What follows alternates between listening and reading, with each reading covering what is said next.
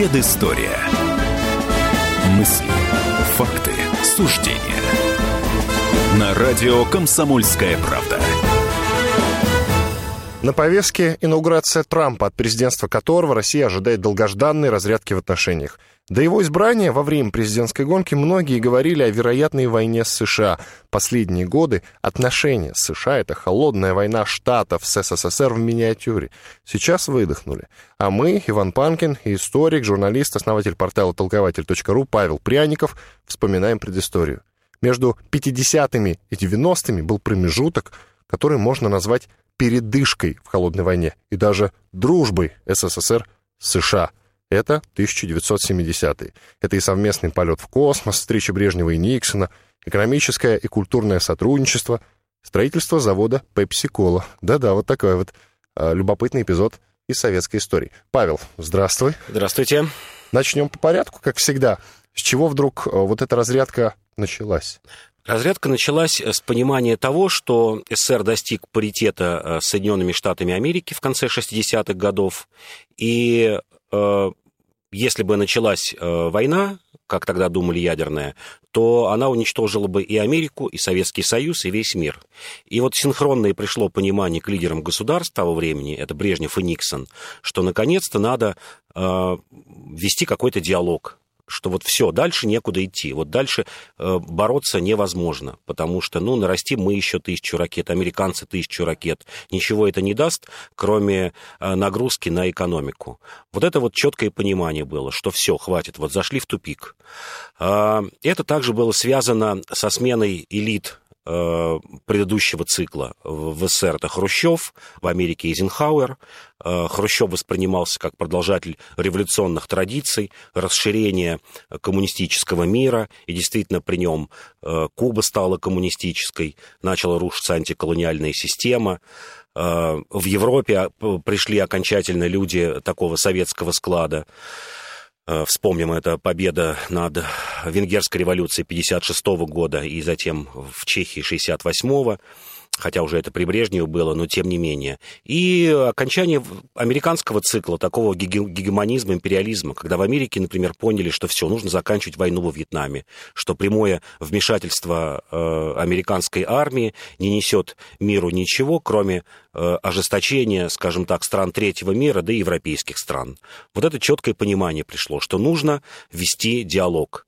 И это очень похоже действительно на э, сегодняшний мир, когда лидеры двух государств тоже поняли, что вот не только отношения между двумя странами, но и мировые отношения зашли в тупик, что нельзя решать войнами, где бы то ни было войны, в Сирии, в Ираке, на Украине, неважно где, в Африке, что нужно садиться за стол переговоров и думать, как жить дальше, потому что э, этим противостоянием можно уничтожить не только э, две сверхдержавы, но и остальной мир.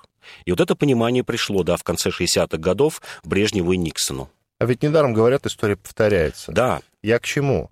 Э, смотри, получается, и Никсон, и Брежнев просто хотели сосредоточиться на политике внутренней.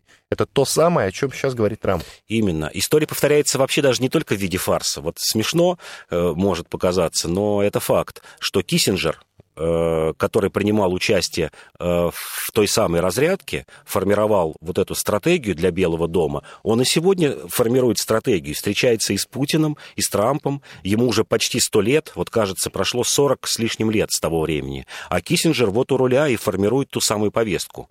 Стоп, но Киссинджер и тогда, и сейчас был настроен отнюдь не пророссийский. Не пророссийский, он приверженец э, вот той самой реалполитик, это вообще термин такой из XIX века. Э, реальная политика, э, которая действительно формируется переговорами держав, разграничением сфер влияния, документальным причем, не каким-то тайным, а документальным, э, когда все проговаривается вслух, и, в общем, никаких недомолвок нет. Когда не спецслужбы решают, не какие-то тайные договоры, а вот прямые контакты. И Киссинджер, да, он пришел тогда к выводу э, при Никсоне, что действительно нужно улучшение между Советским Союзом. Но, с другой стороны, действительно, Никсон, как патриот Америки, он, естественно, понимал, что э, величие Америки нужно не растягивать растерять и как минимум завоевать. И именно при нем как раз, э, при нем и при Никсине, как его начальнике, возникла теория такая, что нужен противовес Советскому Союзу. И эта новая сила была найдена Китай, улучшение США отношений с Китаем. И Китай четко просматривался э, тогда как э, такой противовес Советскому Союзу и даже, я бы сказал, такой мягкий враг. Мы все помним 69 год, это конфликт на Даманском, это конфликт на востоке Казахстана, когда мир стоял э, не просто в одном шаге от войны СССР с Китаем, а в одном шаге от ядерной войны СССР с Китаем. И вот Киссинджер на этом ловко сыграл, что вот давайте мы не будем противостоять Америке США, но мы найдем третью силу, и не только ее, третью силу одну, а будем эти третьи силы искать и в Африке, и в Латинской Америке, и на Ближнем Востоке. И вот пусть с ними как бы СССР и разбирается, потихоньку отвлекается. То есть это тактика такая, как э, ее сравнивал Ричард Пайпс, Э, еще один такой советолог, уже чуть позже при Рейгане, который формировал повестку против СССР, тактику э, охоты собак на медведя когда стая собак вот выматывает медведя, потихоньку его кусает, облаивает, не дает ему отдыхать. Это противостояние может быть часами э, идти между стаей собак и медведем, но в конце концов медведь падет. Вот это была такая тактика. О встречах Брежнева и Никсона расскажи. Во-первых, первая встреча, когда она состоялась, при каких условиях и кто был инициатором? Ну, это было такое совместное, э, конечно, решение. Инициатором э, был Брежнев. Э, ну, вообще считается, что это такая первая мирная встреча президентов, ну, вообще лидеров держав. а, потому что до этого только Сталин с Рузвельтом встречались в Ялте, э, ну, в Тегеране во время войны. Да. А здесь была встреча э, не просто поговорить, а заключить впервые договор ОСВ-1, ограничение стратегических вооружений 1. То есть, когда стороны договаривались о том, что мы больше не наращиваем ядерное оружие, мы успокаиваемся вот на том арсенале, который есть, и начинаем переговоры о дальнейшем сотрудничестве, экономическом и культурном. А, то есть это такая была действительно передышка, о чем мы говорили для двух стран.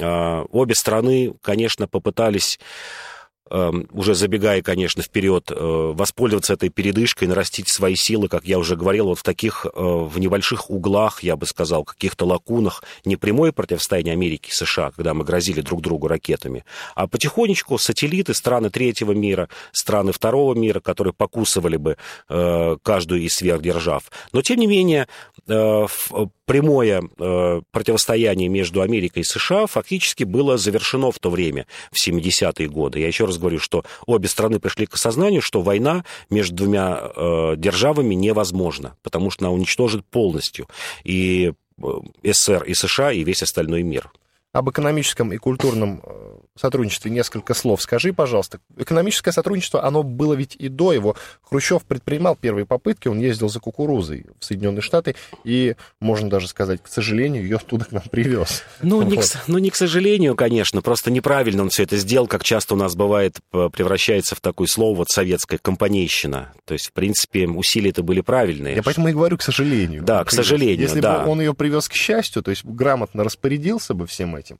это уже был бы другой разговор. Да, в это время, в 70-е годы, э, СССР понял, что нужно не просто закупать э, станки или там вот как Хрущев копировать что-то оттуда из э, США или вообще из Запада, а впрямую покупать, как, как было при Сталине, впрямую покупать заводы и технологии. Но многие забывают, что это и покупка станков, это покупка строительной техники американской, которая впоследствии, ну и даже в 70-е годы, не только впоследствии, и уж тем более 80-е, сыграла большую роль, например, в прокладке знаменитых газопроводов и нефтепроводов на Запад с помощью как раз в том числе американской техники мы вот создали ту, скажем, энергетическую мощь. Прервемся на несколько минут. Иван Панкин, а также историк, журналист Павел Пряников в студии радио «Комсомольская правда». Мы говорим о разрядке в отношениях между Соединенными Штатами Америки и СССР. Это было в 1970-х годах. Через пару минут продолжим.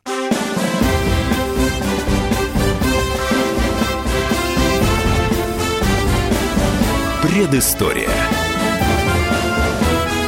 Мысли, факты, суждения.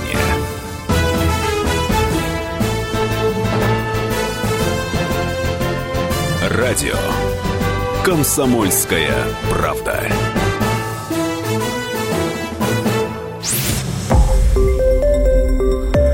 Радио «Комсомольская правда». Более сотни городов вещания и многомиллионная аудитория. Иркутск 91 и 5 FM. Эм. Красноярск 107 и 1 FM. Эм. Вологда 99 и 2 FM. Эм. Москва 97 и 2 FM. Слушаем всей страной.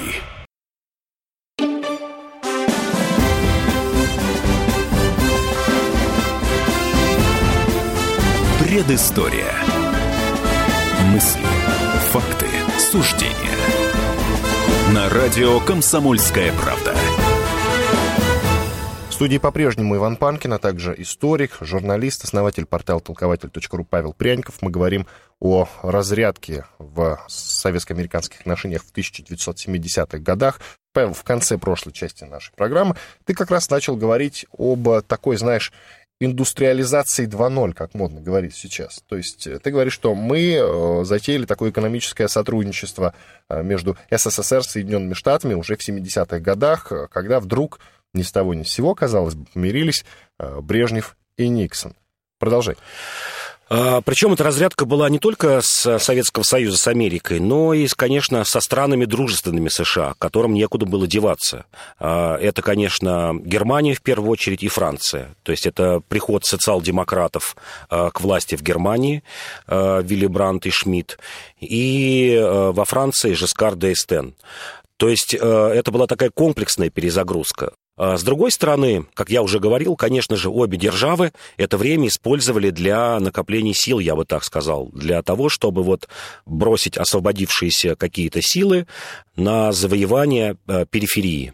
Понятно, что 70-е годы это два крупных конфликта, которые потом вменяли в вину и Никсону, и Картеру, что они их прозевали. Это Ангола и Никарагуа, то есть появление второй социалистической страны в Латинской Америке в зоне влияния США. Но, тем не менее, действительно, Советский Союз пошел на большие жертвы. Для того времени это действительно были жертвы. В первую очередь, это заключение Хельсинских соглашений 1975 года. А, все обычно вспоминают о том, что эти соглашения зафиксировали нерушимость границ в Европе, ну и вообще улучшение отношений.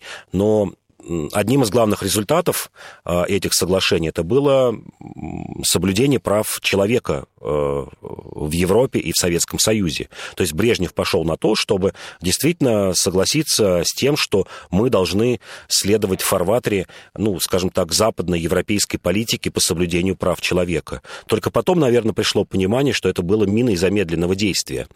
А, Картер, который пришел на смену Никсону, он как раз сделал а, ставку э, на то, вот как троллить Советский Союз, как вот его подкалывать, э, как его вынуждать каким-то таким шагам, я бы сказал, э, нелицеприятным, это требование соблюдения прав человека. То есть вот здесь, как позже говорили многие критики э, политики Брежнева и политики затем уже Горбачева, Советский Союз подписал себе большие проблемы с этими хельсинскими соглашениями.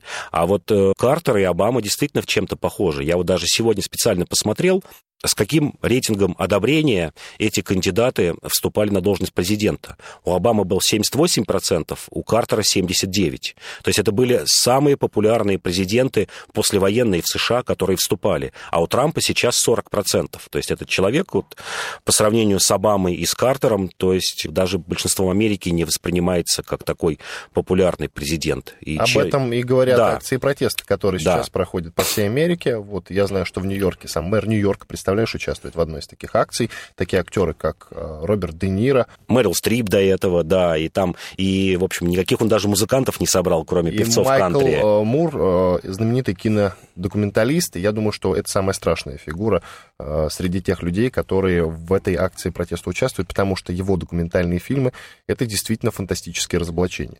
Поэтому будем ждать будем ждать. Но, правда, с опаской, конечно, будем ждать, потому что э, у нас э, с Трампом связаны некие позитивные, положительные ожидания. Хотя не у всех, конечно. Ты обмолвился про завод Пепси-колы который был построен в Новосибирске. Я ничего об в Новороссийске. Истории... В Новороссийске. Извини, в Новороссийске.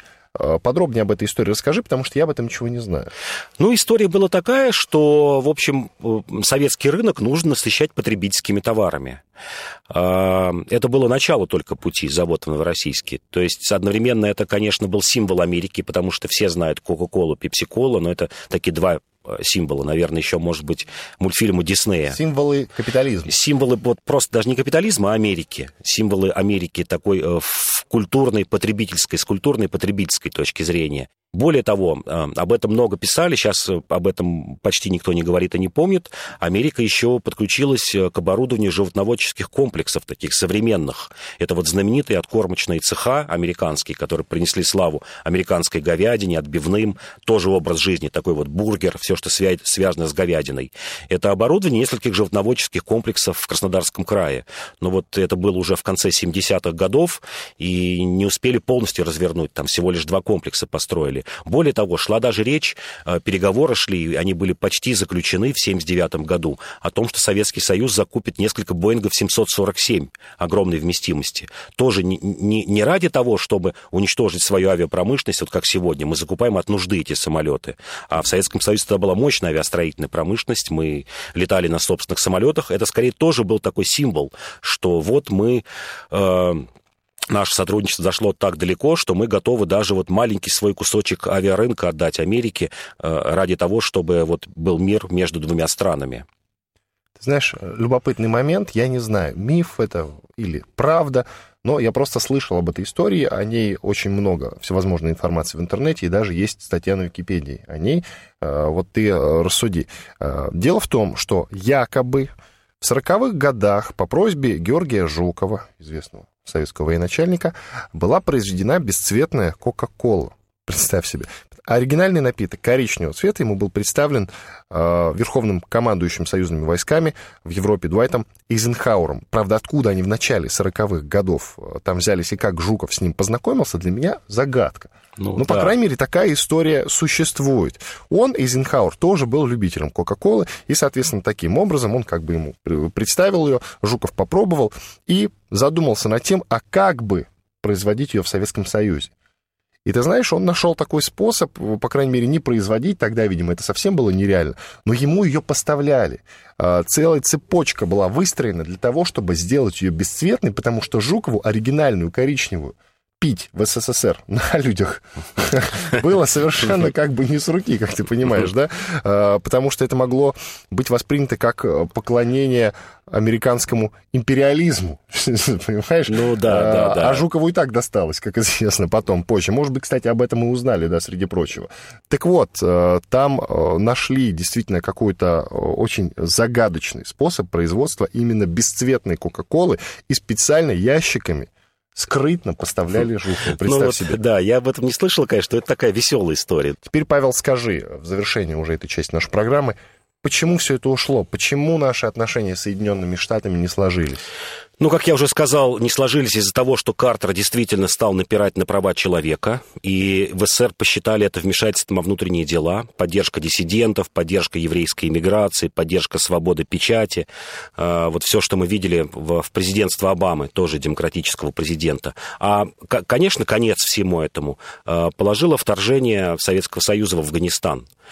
А, Причем не только Америка как бы прекратила эту разрядку, а СССР испортил отношения и даже с коммунистическими партиями западного мира. Вот чтобы понимать, как это воспринималось в то время, э, сегодня уже, конечно, там прошло 30, 35 лет. Нет, нет, нет, Италия и Франция. Италия mm-hmm. и Франция. Это две самые мощные коммунистические партии мира, которые набирали на выборах 30-40%. Сейчас это немыслимо, чтобы коммунисты где-то в западном мире набирали такие проценты. Вот в Германии Дайлинки набирает там 10-12. Mm-hmm, это считается понятно. успехом. И э, Афганистан, конечно, перечеркнул э, надежды на разрядку. Американцы это восприняли, что нет, СССР действительно впрямую хочет участвовать. И совсем коротко, пожалуйста, о совместном полете в космос. Советский совместный совместный полет в космос, да, это, конечно, эпицентр, э, самое, самое главное, самое зримое ощущение от э, разрядки того времени, когда это же не просто был символический акт, что мы вместе осваиваем космос, а это предполагало, что мы часть космических технологий, э, не храним секреты этих космических технологий друг от друга. Это тоже символический акт. Но в космос там полетели совершенно самостоятельно. С... Гагарин да, совершенно. совершенно самостоятельно. Я имею в виду, самостоятельность в чем заключалась? Помощи США тут никакой Конечно. не было. И с нашей стороны им тоже. Тогда о каком сотрудничестве ты говоришь? Сотрудничество, оно еще показало, кроме того, что у нас нет секретов в таких э, прежде суперсекретных темах, оно еще показало, что мы в ключевых точках развития э, человечества э, должны принимать совместное участие. В 70-е это годы это была это был космос.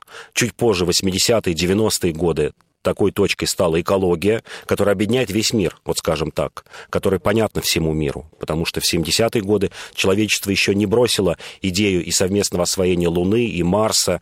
То есть это был большой символический э, сигнал всему миру что СССР и США отныне союзники и готовы работать не только над секретными темами, но и темами, волнующими весь мир. Иван Панкин и историк, журналист, основатель портала толкователь.ру Павел Пряников. Мы говорили о советско-американской разрядке в 1970-х годах.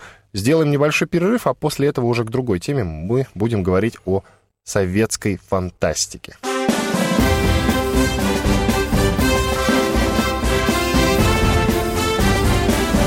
Предыстория. Мысли, факты, суждения –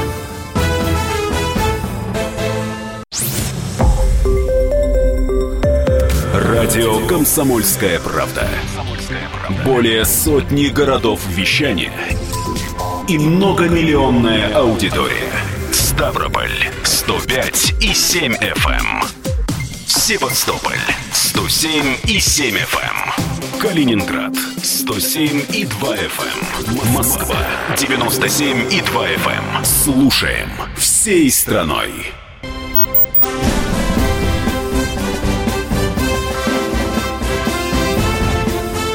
Предыстория. Мысли, факты, суждения. На радио «Комсомольская правда». Здравствуйте, продолжаем наш эфир. Иван Панкин и Павел Пряников, историк, журналист, основатель портала толкователь.ру.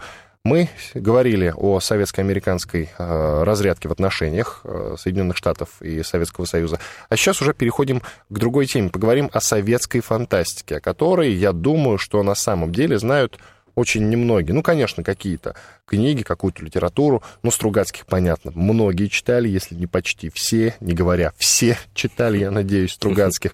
Но было много малоизвестной советской литературы, которая, вот сейчас Павел расскажет, он много об этом пишет и много об этом знает, была по-настоящему захватывающей. Но почему-то, увы, она совершенно не популярна, они ничего не знают. А можно снимать фильмы по этим замечательным книгам.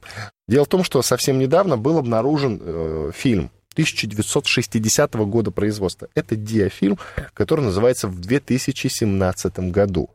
А, совершенно фантастический фильм, авторы которого угадали насчет скайпа, поверьте, вот представьте себе, и современных городов. Понимаете? А, конечно, там упоминаются и атомные поезда через Берингов пролив. Они, к сожалению, пока не пошли, но пока. Вообще, я всем рекомендую хотя бы почитать про этот диафильм. О нем сейчас очень много написано в интернете.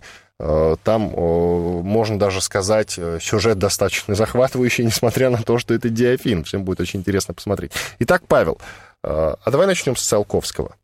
Вообще мало кто знает, что Циолковский, да. раз уж мы говорили в прошлой части нашей программы о совместных космических взаимоотношениях между Соединенными Штатами и Советским Союзом, но мало кто знает, что вообще идеолог космического движения это Циолковский. Циолковский, да. В свое время написал несколько литературных произведений. Литературного качества они были достаточно скромного, но в них были любопытные идеи. Вот о них сначала расскажи, а потом о других известных да, авторах фантастики. Да, я бы сказал, что он действительно основатель фантастики 20 века, э, российской фантастики 20 века. Я бы вообще сказал, что советская фантастика, она вот каждая из эпох, которые там можно насчитать примерно 3-4 таких больших эпохи, она отражает общественное настроение, настроение э, передовых людей того времени. Вот действительно в 10-е, 20-е, 30-е годы передовые люди э, России и затем СССР мечтали об освоении космоса, о том, что космос улучшит человека. Ну, многие знают произведение Толстого «Аэлита», 25 год, э, знаменитая. Но Толстой был не самым популярным э, писателем того времени, который писал о космосе. Э, это были множество анархических утопий того времени, которые писали. Был такой знаменитый Борис Липунов, который написал шесть произведений. Это, правда, 50-е годы, но основоположник, это, пожалуй, вот он завершил ту точку освоения космического пространства, был последним. А перед этим, например, был Кургузов и Виктор Гончаров. Виктор Гончаров написал шесть романов об освоении космического пространства. Кургузов, кстати, один из любимых писателей Сталина. Вот известно, что Сталин его перечитывал. Сейчас это имя почти никому ничего не скажет, а это был супер популярный фантаст того времени, который описывал, как мы будем устанавливать советскую власть на Луне, на планетах Солнечной системы. Люди, кстати, тогда верили, что э, часть этих планет обитаема, что действительно там живут какие-то э, подобные нам существа, и наверняка они живут под гнетом капитализма. Ну, кстати, любопытный момент. Э, задолго до этих произведений э, Сталин и Ленин верили, что на других планетах да. есть живые существа, туда необходимо отправиться. Это, по-моему, было в 20-х годах. И каким-то образом начать, э, скажем так, вербовать электорат. Да, да, именно. И вот 20-30-е годы прошли под знаком э, космоса. Э, пожалуй, выбивался только из этого ряда э, фантаст Беляев. Он шел, я бы сказал, сказал так, э, против мейнстрима того времени, описывал э, человеческую жизнь здесь и сейчас. То есть его фантастика была жизненная. И именно примерно такой тип фантастики э, копировали наши фантасты в 70-е годы. То есть вот 20-е, 30-е годы это космос, если так вот периодизацию такую условно разбить. Угу. Беляев шел против мейнстрима, но а, этот э, сюжет начал появляться в 70-е годы, что хватит думать о космосе, надо думать о том, как улучшить жизнь здесь и сейчас. Это вот, я бы сказал, третий период, а между ними был период э, братьев Стругацких и подобных им писателей, которые мечтали снова о космосе, но уже в меньшей мере. Скорее мечтали об улучшении человеческой породы этим они перекликались, кстати говоря, с Циолковским, который тоже мечтал э, и был евгеником. То есть сейчас евгеника заклемлена как такая реакционная наука или псевдонаука, что можно какими-то ухищрениями улучшить человека. Вот Стругацкие были приверженцами да, такого, такой евгеники и такого прогрессорства, что интеллигенция и некие прогрессоры, люди, обладающие э, нравственными качествами выше, чем в среднем по обществу, вот они несут ответственность за то, чтобы это общество стало лучше, что они что-то должны должны делать для этого. И вот все их произведения пропитаны именно этим, этим призывом что вот интеллигенция, а, люди, обладающие нравственными качествами, должны что-то сделать для своего народа. Это такое неонародничество. Это, я бы сказал, такой вот второй период. Третий, как я уже говорил, период фантастики, 70-е годы. Его еще часто называют а, период русской фантастики. Вот специально подчеркивая, русская фантастика, русская партия. Это как раз наследники Беляева.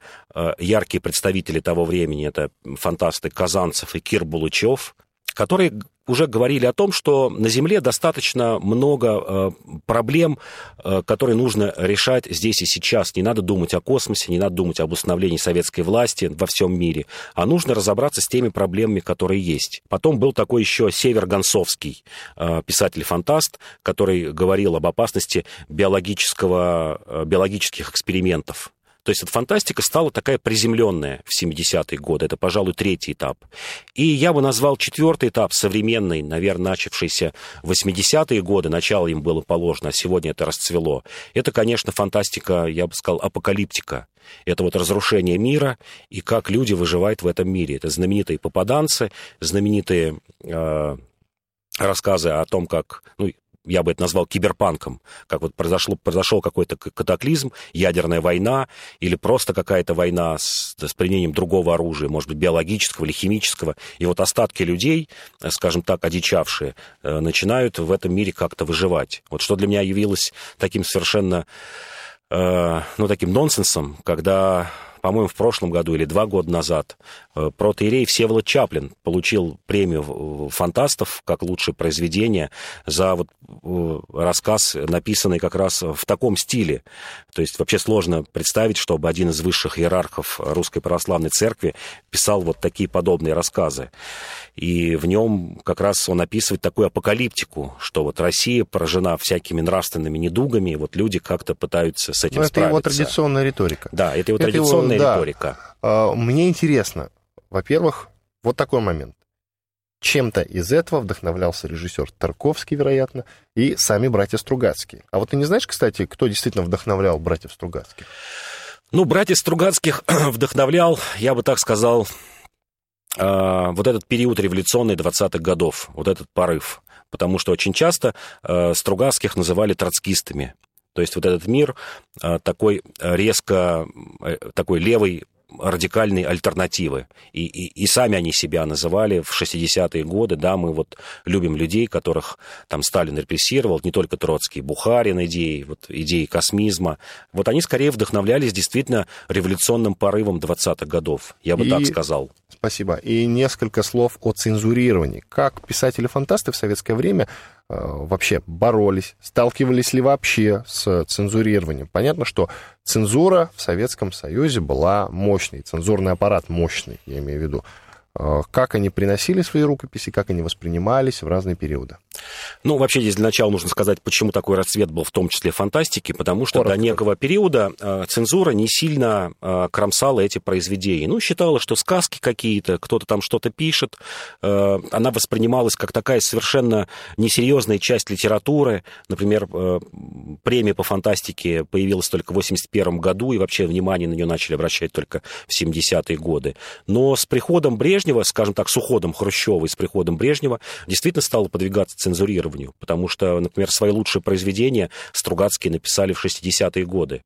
И вот их э, роман, скажем, после хрущевского э, периода, знаменитый «Обитаемый остров», по которому и фильм снят не один, кстати, а два, а вот они переделали, переделали его полтора года. Больше 700 правок внесли он с огромным трудом им дался, но все же дался, 69-й год. А в 70-е годы, да, это уже период, когда даже в фантастике было, э, нужно было как-то соизмерять то, что происходило в стране. И, например, мало кто знает, что, к примеру, братья Стругацкие для того, чтобы заработать, как-то выжить, например, писали сценарием к фильмам про соцреализм, про стройку. Сейчас я вот не помню точное название, но фильм таджикского телевидения, который рассказывает о строительстве ГЭС в Таджикистане. То есть в нем нет никакой фантастики. То есть братья Стругацкие Блаватский написали такой вот соцреализм.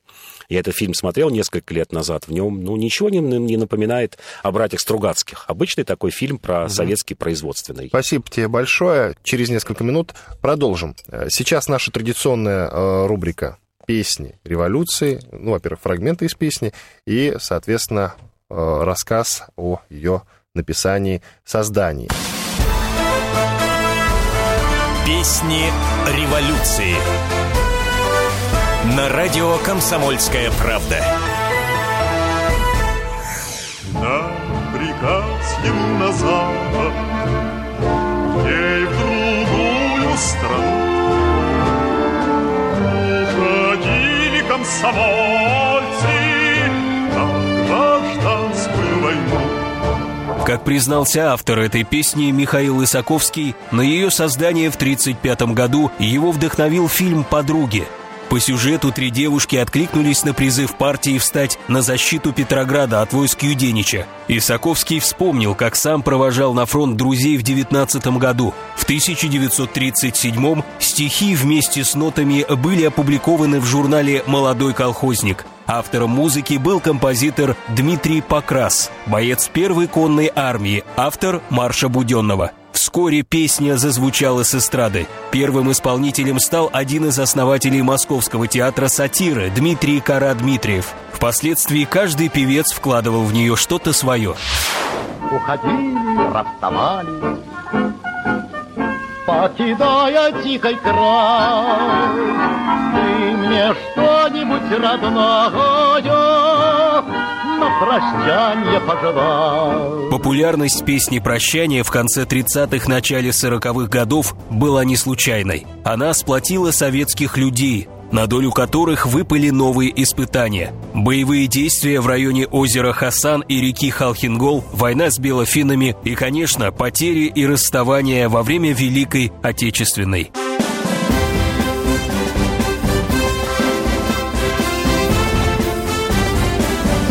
Предыстория. Мысли, факты, суждения.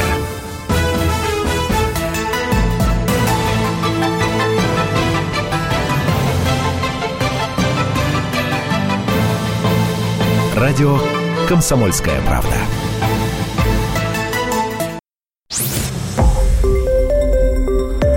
Радио «Комсомольская правда». Более сотни городов вещания и многомиллионная аудитория. Таганрог 104 и 4 FM. Эм. Ставрополь 105 и 7 FM. Эм. Керчь 103 и 6 FM. Эм. Москва 97 и 2 FM. Слушаем всей страной.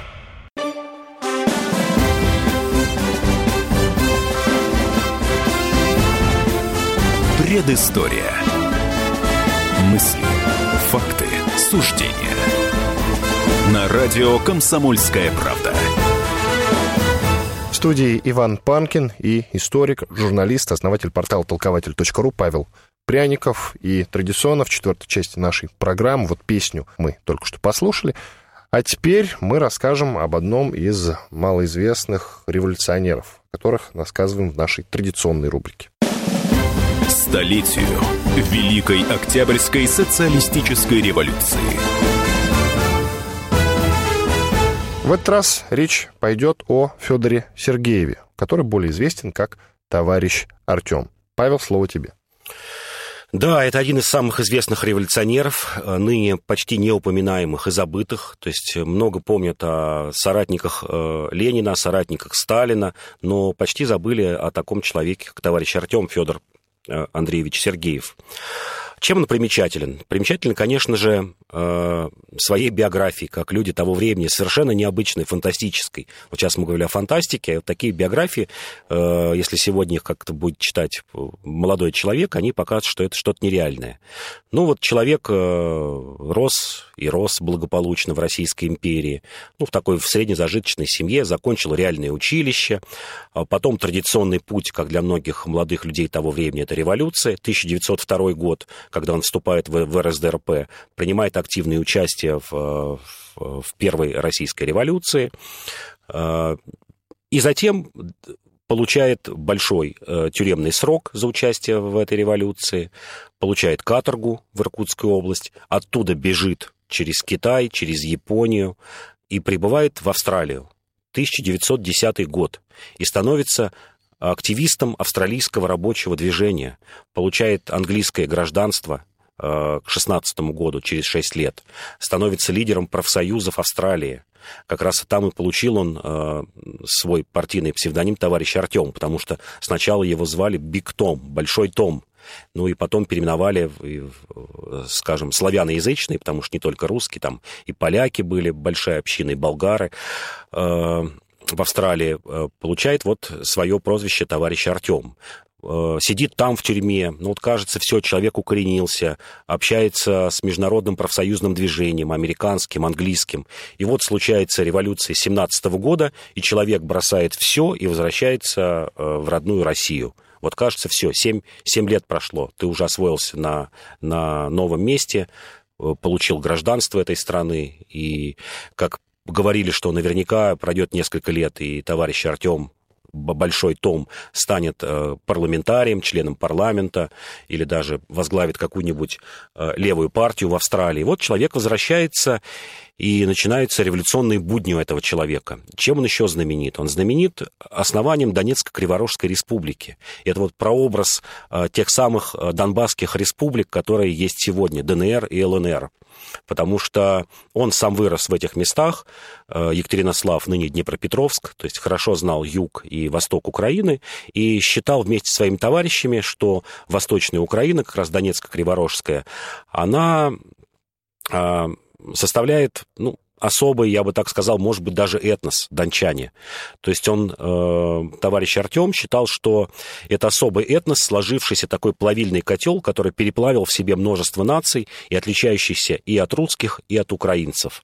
Потому что Донецк того времени – это промышленная революция. Это огромные массы людей, которые стекаются из э, России, из Украины. Это греки, это болгары, это английские инженеры, англичане, которые основывали там заводы, это бельгийцы, это большая армянская община. И вот все это такой прообраз, может быть, Америки или Австралии, в которой он жил, и видел, как вот в этом плавильном котле э, многие нации переплавляются в одну нацию. И он вот до самой своей смерти в 21 году был уверен, что э, на востоке Украины сформировался особый этнос, отличный и от Украины, и от России.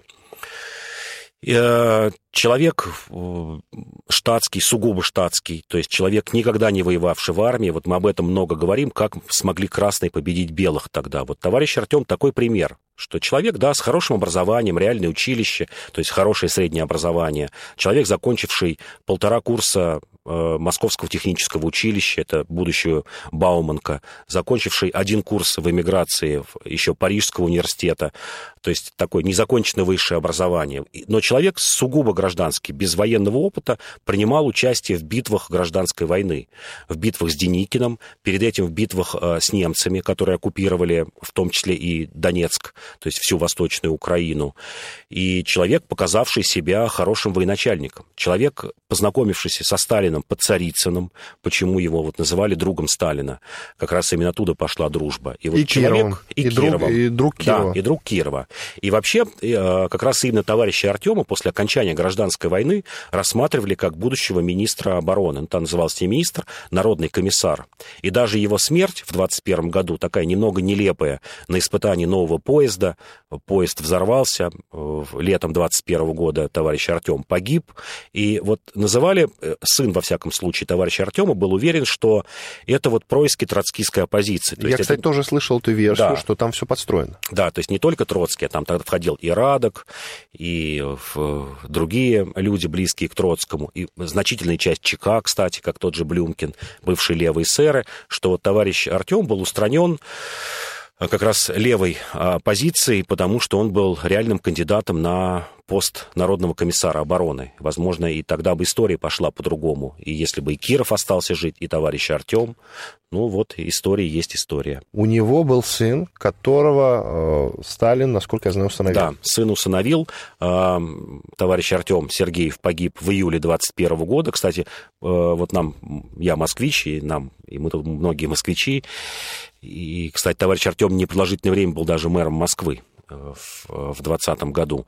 Вот, э, да, остался сын совершенно маленький, который родился в марте 21 года, то есть там было 4 месяца, когда погиб его отец. И Сталин усыновил э, этого сына, у которого имя тоже было Артем, Артем Федорович Сергеев. Усыновил, э, он ходил в одну школу вместе с Василием Сталиным, причем обучался в такой первой экспериментальной московской школе, которая, в которой учебная программа была построена по лекалам Фрейда, потому что в 20-е годы Советский Союз очень любил психоанализ и считал, что вот психоанализ освобождает человека. Во многом это, кстати, может быть, и отпечаток а наложило. какая его ждала судьба после смерти Сталина? А судьба сдала, вот как раз мы говорим, тоже очень много говорим о, я бы так сказал, демократичности и простоте э, правителей того времени. Э, в 1938 году пошел служить в Красную армию. Немного отслужил, потом закончил э, военное училище. То есть вот представьте, приемный сын Сталина учится в обычном училище, получает звание младшего лейтенанта, с первых дней войны участвует в ней. То есть э, вот в июне 1941 года приемный сын Сталина встречает врага. Он был зенитчиком, артиллеристом, командовал взводом дорос до генерала. Дорос до генерала, попал в плен, э, убежал из этого плена. Для него был страх даже не то, что его расстреляют, а то, что немцы узнают, что он приемный сын Сталина, и могут использовать это как шантаж. В общем, как это произошло тоже с еще одним сыном Сталина, родным, Яковом Сталином. И вот э, Артем Сергеев действительно понимал, что это может случиться. Воевал в партизанском отряде, получил несколько тяжелых ранений, э, закончил войну подполковником в 24 года. в 24 года, и причем это не из-за каких-то родственных связей, а действительно человек, прошедший всю войну с июня 41 года до мая 45 года. То есть вот себе сложно представить, чтобы дети нынешних э, наших э, больших чиновников могли бы вот своих детей отдать вот э, в военное училище и пустить в какие-нибудь военные действия. Уже даже в советское время, в общем, наши правители избегали этого. Ты сказал, что товарищ Артем Старший был мэром Москвы. Вот об этом несколько слов. Ну да, был короткое время. Это опять же говорит о том, что люди того времени... Ну, Насколько ну, успешно он руководил городом? Ну, не успел немножко, он там почти пол, чуть меньше полугода был. Ну, руководил... В то время была одна задача у Москвы — выжить. 20-й год. Это разруха, это обеспечение дровами, продовольствием. Ну, в общем, справился с этим. Ну, уже Его... начинался НЭП потихонечку. Ну, 21 год, еще не совсем, еще не все, все же 20-й да. год. Это ага. скорее такой вот, я бы сказал, кризис-менеджер. То есть революционер того времени — это кризис-менеджер. Вот сейчас есть э, выражение «эффективный менеджер», который может заниматься всем. А тогда было выражение кризис-менеджер, э, когда человека бросали на любой участок работы, и ты отвечал за это головой. В 30-е годы это достигло вообще апофеоза, что если не справился, вот в расход первый, второй, третий, вот четвертого наконец-то нашли, который там наконец-то завод какой-то привел в норму или министерство. В 20-е годы, конечно, такого не было, но легко люди снимались, летели головы, исключали из партии, э, были другие взыскания, несмотря ни на какие заслуги. И вот товарищ Артем был одним из таких людей, э, который успешно справлялся вот со всеми этими участками работы. Иван Панкин и Павел Пряников, историк, журналист, основатель портала толкователь.ру. Спасибо, Павел, большое и до свидания. До свидания.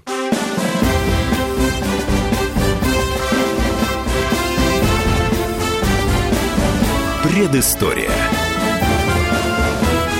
Мысли, факты, суждения.